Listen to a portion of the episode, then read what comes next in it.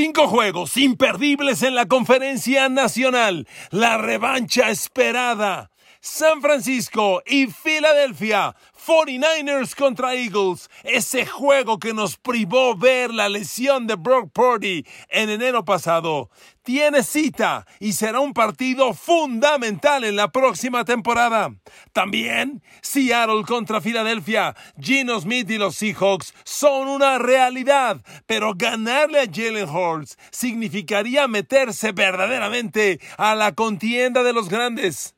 Dallas contra San Francisco. Simplemente Dak Prescott no puede ganar el juego grande. Los Niners lo traen de hijo, particularmente en playoff. Este año es un duelo que Dallas debe tener subrayado. Green Bay contra Detroit. ¿Será verdad que Jordan Love tiene talento para llevar a los Packers a otra dimensión? Pero Detroit les ganó los dos la temporada pasada. Pegarle a los Lions debe ser el primer gran reto para el nuevo quarterback de los Packers. Y finalmente, los New York Giants contra Dallas.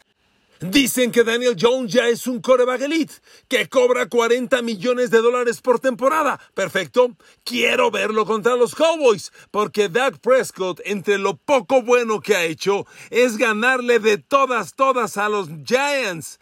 Prescott y Dallas le han ganado 10 consecutivos a los Giants. Ese es el juego que Daniel Jones tiene que empezar por ganar. Queridos amigos, bienvenidos a mi podcast. Gracias infinitas por estar un día más juntos. Hoy tenemos cinco juegos imperdibles de la conferencia nacional. Y como hay mucho juego y poco tiempo, comencemos rápidamente el análisis. Obvio, el partido obligado, el número uno, el partido que nos impidió ver la lesión de Brock Purdy. 49ers contra Eagles. La revancha tiene que llegar. Miren amigos, y si digo la revancha, no es que me trepe yo al carro de los 49ers, no, no, no, no, para nada. Lo digo como espectador, como analista, como comentarista, como periodista, como crítico. Ese era un gran juego. Y no lo quitó el destino. Es lo más injusto que ha hecho la NFL en los últimos años. Y digo NFL figurativamente, porque obviamente fue una lesión la que impidió el duelo. Tener a Brock Purdy en el campo, 100% sano contra Jalen Hurts era un partido de enormes proporciones. ¿Y no lo quitó la lesión? Bueno, ya está la revancha. Jornada 13. Diciembre 3, los 49ers van a Filadelfia y el partido tendrá enormes implicaciones para ambos lados. Miren amigos, empecemos de un lado. San Francisco. Vamos a suponer, vamos a asumir que todo camina bien como San Francisco ha dicho en el tema Brock Purdy, que la lesión sana, que está listo, que entren en agosto, que inicie en septiembre, todo bien. Para cuando la temporada avance, no hay duda que una etapa crítica en el calendario de los Niners inicia a partir del, del 23 de noviembre en la semana 12. Escucha los juegos que tiene San Francisco. Semana 12, noviembre 23, va a Seattle. Semana 13, diciembre 3, el citado va a Filadelfia. Y semana 14, diciembre 10, recibe a Seattle. Son tres partidos de altísimas implicaciones. San Francisco no puede darse el riesgo, por múltiples razones, de perder este duelo contra Filadelfia. Del otro lado, del lado de los Eagles, está todavía más grave. Porque fíjese, los campeones defensores de la Conferencia Nacional van a tener también una racha complicadísima a partir de noviembre. Escuche por favor, semana 9, 5 de noviembre, Filadelfia recibe a Cowboys. Después va a Kansas City, Después recibe a Bills de Josh Allen. Luego el citado duelo contra San Francisco. Y después de San Francisco va a Dallas y van a Seattle. Entonces los dos equipos, tanto Filadelfia como San Francisco, tienen este duelo que tiene ese toque de revancha, ese toque de gran duelo que no pudimos ver en medio de una combinación de duelos sumamente compleja. Miren amigos, siempre que hablamos del análisis previo a la temporada, nos imaginamos todo en condiciones perfectas. O sea, usted y yo pensamos que a ese duelo de San Francisco y Filadelfia del 3 de diciembre llegarán Brock Purdy contra Jalen Hurts, equipo sano, eh, rivales normales. Uno nunca sabe. Uno nunca sabe qué lesiones puede ocurrir. ¿Qué tal si surge de la nada una superpotencia en la nacional? No lo sé. Voy a dar un nombre al aire. Minnesota. Y, ya cambió el escenario. O sea, nunca sabes. Pero por lo pronto, el partido, ese gran duelo que queremos ver todos, va a llegar en medio, en una combinación de fechas sumamente compleja y sumamente riesgosa. Porque le voy a decir otra cosa. Visto del lado de San Francisco, este partido va a llegar en otras condiciones. Si bien el año pasado nos perdimos de un gran duelo, porque obvio, Brockport inicia, se lesiona y, y, no juega prácticamente todo el partido. Este año San Francisco debe llegar en otras condiciones. A ver, Christian McCaffrey, todo un año de entrenamiento, todo un año de estudio del sistema, del libro de juegos. Christian McCaffrey debe llegar a San Francisco en condiciones inmejorables. Dos, Divo Samuel. Divo no jugó el 2022 como jugó el 2021. Y es otra arma que viene por revancha. Tres, George Kittle. Cuando Brock Purdy toma el mando, una combinación que detonó fue Brock Purdy, George Kittle. Y si suma usted todos estos factores que le estoy mencionando, el San Francisco que debe enfrentar a Filadelfia ese próximo duelo debe ser un cuadro corregido y aumentado, con Brock Purdy sano, con Divo Samuel buscando su nivel del 2021, con la combinación Purdy George Kittle al 100%. Entonces, amigos, agárrense, este es sin duda el gran partido de la conferencia americana que todos estamos esperando. Y como ya le mencioné, aguárdelo para la jornada 13, domingo 3 de diciembre. Por ahora, a las 3 y media de la tarde, seguramente lo van a mover. De acuerdo, siguiente juego de los cinco que le traigo. Seattle contra Filadelfia. Semana 15, domingo 17 de diciembre. Miren amigos, Seattle es de verdad. Seattle emergió de la nada contra todo pronóstico y compitió muy bien. El partido que Seattle le da en playoff a San Francisco, uff, de altísimo nivel. Y ahora Seattle suma un draft espectacular, con adiciones ofensivas muy buenas. Y mire, le voy a hacer un comentario, un pronóstico de la próxima temporada. Yo creo que el ataque, el ataque de los Seahawks se va a meter muy cerca del ataque de San Francisco y Filadelfia. La ofensiva de Gino Smith se va a convertir elite y va a convertir a enormes proporciones. ¿Por qué lo digo? Si funcionó como funcionó, con números semejantes a Patrick Mahomes, la temporada pasada, jugando con Gino Smith, Tyler Lockett, Dickett Metcalf, Noah Fant y Kenneth Walker de corredor, ahora agregue al super novato receptor Jackson Smith en Jigba, al corredor Zach Charbonnet, y con esto tienes un ataque sumamente poderoso. A ver amigos, yo creo que van a explotar a enormes proporciones. Miren, el gran reto de Seattle va a ser la defensa, porque ofensivamente van a crecer muy grande. Por eso este duelo contra Filadelfia va a ser fundamental. Ahora, es posible que usted diga en este momento, bueno, ¿y por qué el duelo con Filadelfia?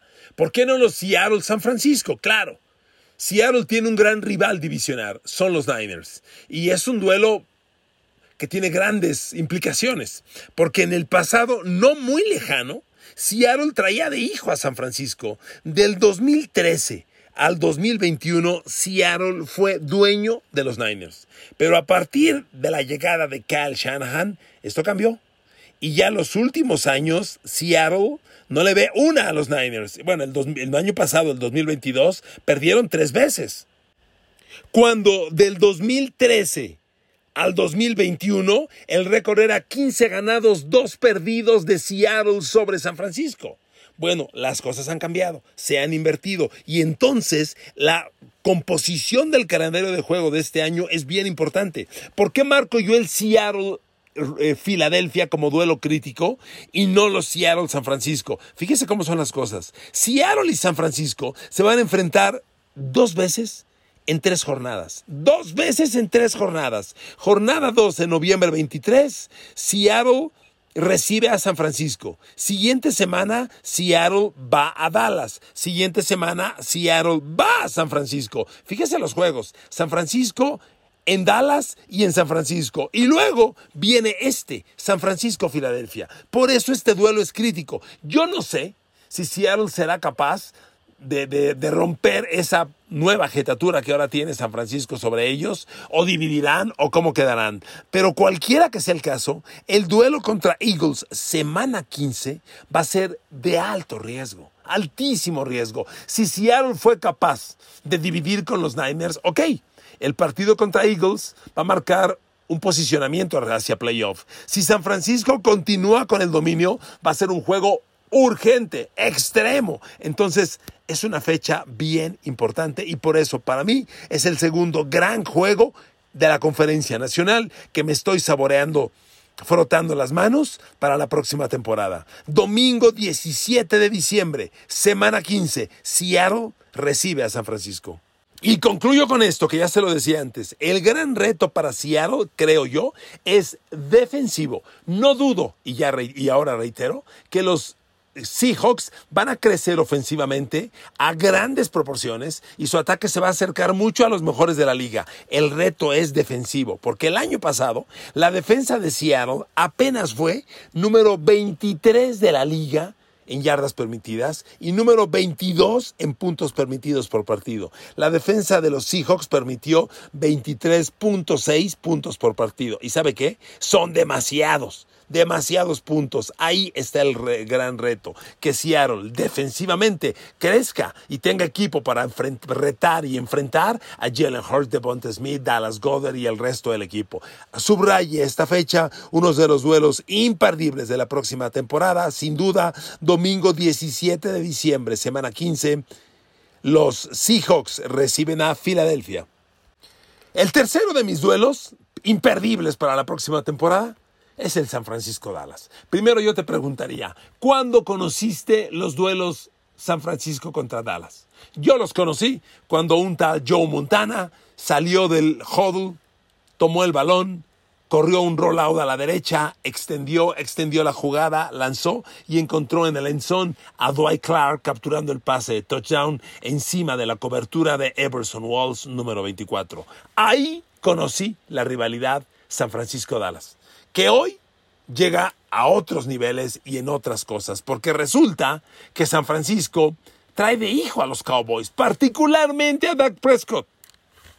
Mire, yo le puedo decir que Dak Prescott tiene récord ganador contra San Francisco. Sí, tres ganados, dos perdidos. Y usted diría, hombre, muy bien. Sí, pero hay un problema.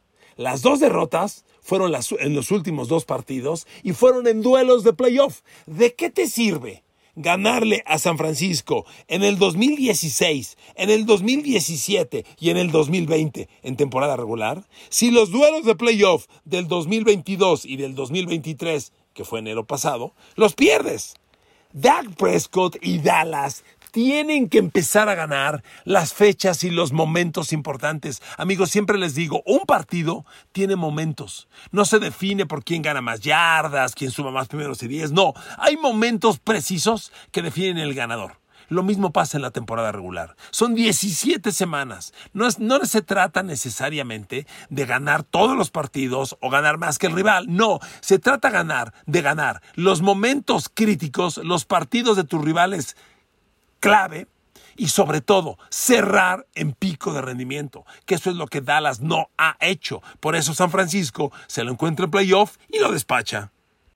Hombre, los números acumulados de Dak Prescott son bastante buenos, honestamente. Pero, ¿qué pasa en playoff? Que es cuando la NFL define a los grandes equipos. Dak Prescott en playoff ha jugado seis partidos, tiene dos ganados, cuatro perdidos. Otro dato, Dak Prescott no ha podido ganar dos partidos de playoff en una misma temporada. Y para llegar al Super Bowl hay que ganar tres. Dak Prescott no ha podido ganar dos. ¿Se dan cuenta por qué este duelo es de altísimas proporciones y el San Francisco Dallas está programado relativamente pronto en la temporada? El domingo 8 de octubre, semana 15, los Cowboys van a San Francisco. Pero esa no es toda la historia, porque la historia completa es que Dallas tiene juegos de alto nivel a partir de la semana 4, el primero de octubre, cuando recibe a Nueva Inglaterra de Bill Belichick y aunque le ha ganado no debe ser un partido fácil. Luego viene el citado duelo de ir a San Francisco. Y luego va a los Chargers contra Justin Herbert. Recibe a los Rams. Y luego va a Filadelfia. Amigos, es una racha en la primera mitad de la temporada nada fácil. Y ganar estos juegos críticos marcan mucho. Imagínense que Dak Prescott finalmente le pegue a los Niners en un partido grande, importante, a Brock Purdy. Amigos, emocionalmente significaría mucho. Por eso yo lo marco en mi calendario y es el tercer gran juego que no me puedo perder en la conferencia nacional. Para el cuarto juego, nos vamos con los Green Bay Packers. Miren amigos, en Green Bay es increíble. Se fue Aaron Rodgers, pero todo es nuevo. Todo es diferente. Yo los volteo a ver y, caray, a ver, quarterback Jordan Love, aunque tiene ya tres temporadas en la liga, va a debutar como titular, no lo ha hecho nunca antes, entonces es un quarterback nuevo. Receptores, Christian Watson, segunda temporada. Romeo Dobbs, segunda temporada. Y seguramente va a jugar mucho el novato Jaden Reed, novato. Así que tienes coreback debutante, dos receptores de segundo año y un receptor novato. Y el ala cerrada, que olvidé mencionarlo, Luke Musgrave, también novato. Entonces, fíjate, coreback y receptores en Green Bay, todo es nuevo. Prácticamente, todo es nuevo. Y resulta que Green Bay tiene un duelo para mí fundamental contra Detroit. Usted dirá, ¿Detroit? Green Bay, Detroit. Amigos, Detroit es, primero, la nueva potencia en la división norte de la Conferencia Nacional. En esa división, los Lions van a dar mucha lata. Segundo, el año pasado, con todo y Aaron Rodgers, Detroit blanqueó a los Packers. Le ganó de 2-2. Solo le recuerdo que se encontraron por primera vez en la jornada 9 del 6 de noviembre y, Detroit, Green Bay perdió ante Detroit 15 a 9 y se volvieron a encontrar en el último partido de la temporada regular, cuando Green Bay estaba en casa con Aaron Rodgers de coreback y tenía que ganar para meterse a playoff. Y Detroit le volvió a ganar 20 a 16. Además, considera una cosa, en las dos victorias de Detroit sobre Green Bay, Green Bay nunca pudo meter más de 16 puntos. Green Bay sumó 25 puntos en los dos partidos, con Aaron Rodgers de coreback. ¿Ok?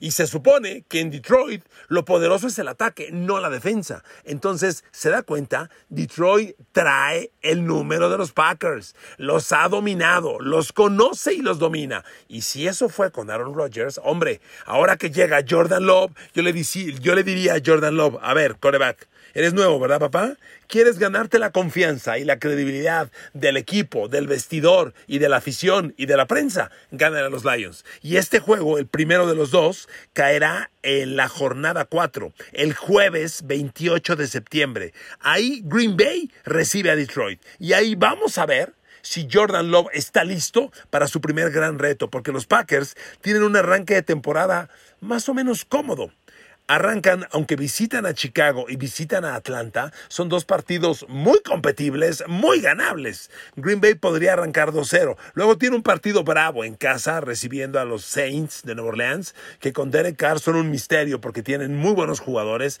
y Derek Carr es un gran coreback. Si Derek Carr entra en ritmo, ese equipo puede ser muy peligroso. Pero bueno, es semana 3 y es en Green Bay. Green Bay tiene una buena chance de llegar a este duelo contra Detroit que le estoy mencionando invicto. 3-0. Imagínese llegar Green Bay 3-0 y recibir a Detroit en este gran partido contra el gran rival divisional y ganarle. Hombre, para Jordan Love valdría muchísimo. Vamos a ver si tiene el, el, talento y el tamaño para ganarlo. Así que subraye el duelo. Green Bay, Detroit Lions, jueves 28 de septiembre, como el cuarto juego imperdible en la temporada de la NFL y en la conferencia nacional a partir del próximo mes de septiembre. Y para cerrar con mi quinto juego imperdible de la Conferencia Nacional, vamos con los Giants de Daniel Jones. A ver amigos, si usted tiene, me, hace el favor de escucharme recurrentemente, sabrá que no le creo a Daniel Jones. Yo no le creo a los Giants y que ya son elite y que ya son equipo de playoff y que contendientes y que a Daniel Jones le están pagando 40 millones de dólares. Al quarterback de los Giants, 40 millones de dólares. Órale pues, ¿Quién soy yo para decir que no? Sale, hecho. Primer gran juego que te quiero ver, Daniel Jones, semana 1. Rapidito. Nueva York, los Giants reciben a Dallas de Dak Prescott. Domingo 10 de septiembre, Sunday Night. Partido domingo por la noche. ¿Por qué es un gran juego? Hombre, por el siguiente dato. Resulta que Daniel Jones no le ha podido ganar ni una sola vez a Dallas. Ninguna. Dak Prescott llegó a la NFL en el 2016 y perdió sus primeros dos partidos contra Giants en aquella temporada, 2016. Desde el 2017, Dak Prescott no pierde con los Giants. Trae 10 victorias consecutivas. Recuerde que Dak Prescott ha tenido sus periodos lesionados es donde Daniel Jones ha podido salir adelante. Pero Daniel Jones no le ha ganado una sola vez a Dak Prescott. Ninguna. Por eso, amigos, a ver. Si el rollo es Daniel Jones ya es un coreback elite, los Giants aspiran a algo, perfecto, perfecto. Yo compro la historia, simplemente te quiero ver. Jornada 1, Daniel Jones. Jornada 1, domingo 10 de septiembre, recibiendo a Dallas. A ver, Daniel Jones, gánale finalmente a Dak Prescott que trae 10 triunfos seguidos sobre los Giants. Lo quiero ver. Es el quinto gran partido que yo no me puedo perder en la conferencia nacional de la próxima temporada. Gracias por escuchar este podcast. Los quiero mucho y las quiero mucho. Que Dios los bendiga. Hasta el día de mañana.